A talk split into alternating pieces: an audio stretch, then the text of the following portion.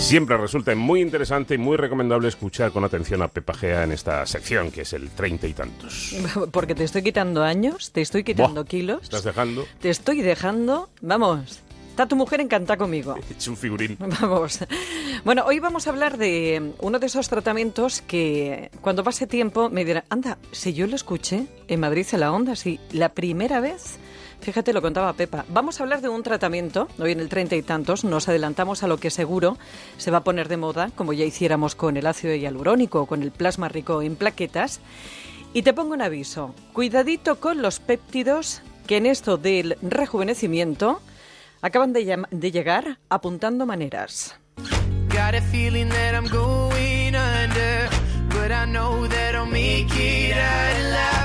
I quit calling you my lover. Move on. You watch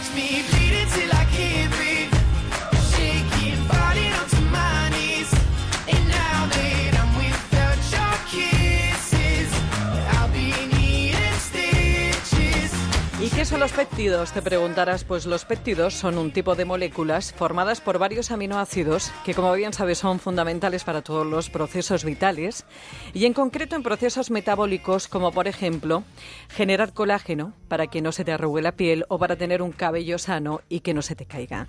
Si un péptido es una cadena de aminoácidos y una proteína también, ¿qué es lo que diferencia una de otra? Segunda pregunta que seguro te asalta. Lo que diferencia un péptido de una proteína es simplemente el número de esa cadena de aminoácidos. Por lo general, porque en esto hay muchas teorías, la más extendida dice que cuando hay más de un centenar de aminoácidos se habla de proteínas y si es menos se trata de un péptido, con lo cual pues tiene menor masa para fortuna de la cosmética. Lo que hacen fundamentalmente los péptidos es transmitir información a las células, algo muy importante cuando hablamos de mantenernos jóvenes porque cuando envejecemos lo que sucede, además de una pérdida de agua y grasa, es que las células se hacen perezosas y ahí es donde entran esos péptidos.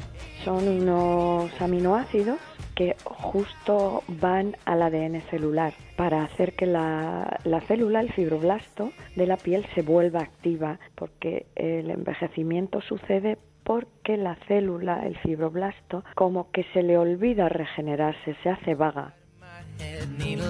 Es la voz de la doctora Tellez, una de las pocos, pocas médico-estéticos que ya están realizando el tratamiento de rejuvenecimiento facial con péptidos en las clínicas que llevan su nombre en Marbella y Madrid, con resultados muy buenos, sobre todo en pieles muy castigadas. porque para el cuello concretamente había muy pocas cosas y los péptidos dan un resultado espectacular ahí. Digamos que se, se inyecta en la misma profundidad que la mesoterapia, pero puesto de otra manera.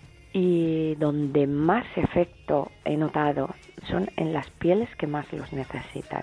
Eh, fumadores o fumadoras con la piel muy seca mm, o con trabajos al sol Estamos hablando de péptidos artificiales conocidos como biopéptidos o péptidos biomiméticos, que son estructuralmente idénticos a los presentes en la piel e igual de seguros que el ácido hialurónico. Todo depende de la calidad en I+D del laboratorio. Una vez que los péptidos penetran en la piel, lo que van a hacer es enviar diferentes mensajes a las células, por lo general, como te decía, para estimular la producción de colágeno. Para su uso facial suele estar mezclado con ese ácido hialurónico para que el paciente se, se vea mejoría inmediata, dado que los péptidos tardan en actuar alrededor de unos 20 días y aunque no se apliquen en toda la cara, eso sí, el resultado es global. eh, donde el fibroblasto está desnutrido y ve que hay péptido, eh, lo atrae. Yo pongo unos trazados viendo las líneas de tensión de la cara, sin embargo ves cómo toda la cara se rejuvenece. Hay quien asegura que tras inyectar péptidos en la cara, en una piel estropeada, caída y seca, se reduce la edad en 15 años. Pero, si te parece, eso lo pongo un poquito en cuarentena hasta que yo lo vea. Se recomiendan alrededor de unas cinco sesiones, una vez al mes, y vale para rejuvenecer tanto cara como cuello, escote y manos. Cambiando de asunto, otra de las aplicaciones que está dando muy buenos resultados es en la estimulación capilar.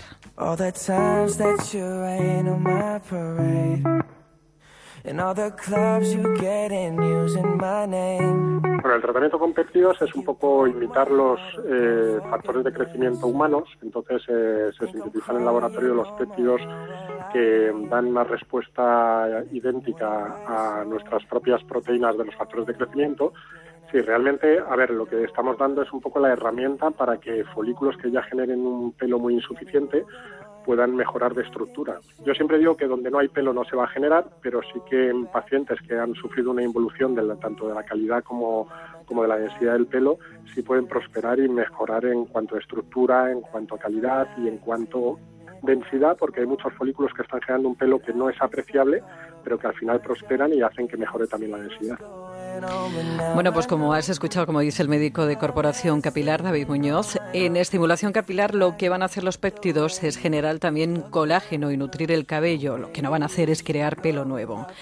Bueno, te comentaba antes, en el tema capilar, por ser péptidos sin ácido hialurónico, también hay que tener un poco de paciencia para ver los resultados, dado que hay que esperar los tiempos en los que se completa esos ciclos de formación de colágeno, que suelen ser de unos 20 días, y los 3-4 meses que dura la fase de reposo del pelo.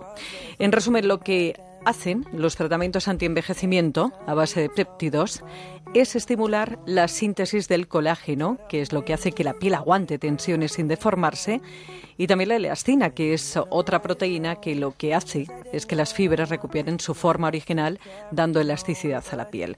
Además, regeneran la epidemies y la protegen de las radiaciones solares, todo un chollo. También se está empezando a usar en cosmética, en cremas antienvejecimiento, pero eso, eso te lo cuento otro día.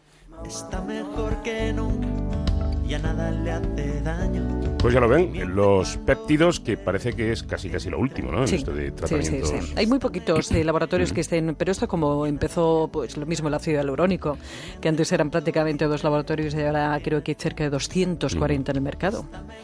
Bueno, pues el treinta y tantos, que esto se puede volver a escuchar, ¿no? Sí, sí, sí. Bueno, eh, sabes que tienes un Twitter que es arroba treinta y tantos onda cero, treinta siempre con número. Para cualquier sugerencia o consulta, el correo electrónico treinta y tantos arroba onda cero punto es. Para volver a escucharlo, recuperar algunos anteriores en onda cero punto es barra treinta y tantos.